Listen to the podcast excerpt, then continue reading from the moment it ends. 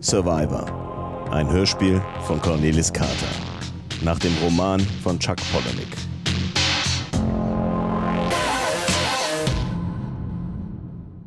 Flight Level 150.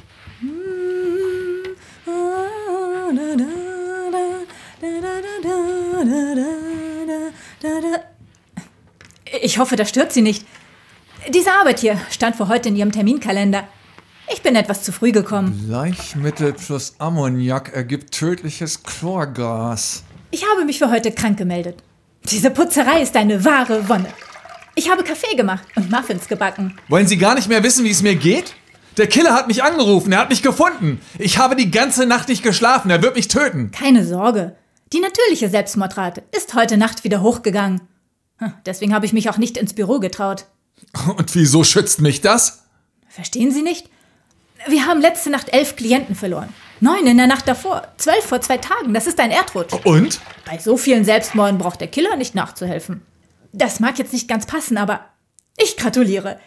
Sie sind praktisch der einzige Überlebende. Der letzte Creedish. Wie viele sonst noch? In dieser Stadt keiner mehr. Landesweit noch fünf. Spielen wir alte Zeiten. Nehmen wir uns das gute alte diagnostische statistische Manual psychischer Störungen und suchen mir eine Geisteskrankheit heraus. Na kommen Sie schon, holen Sie das Buch. Hören Sie, ich habe zu tun. Das ist echte Arbeit hier.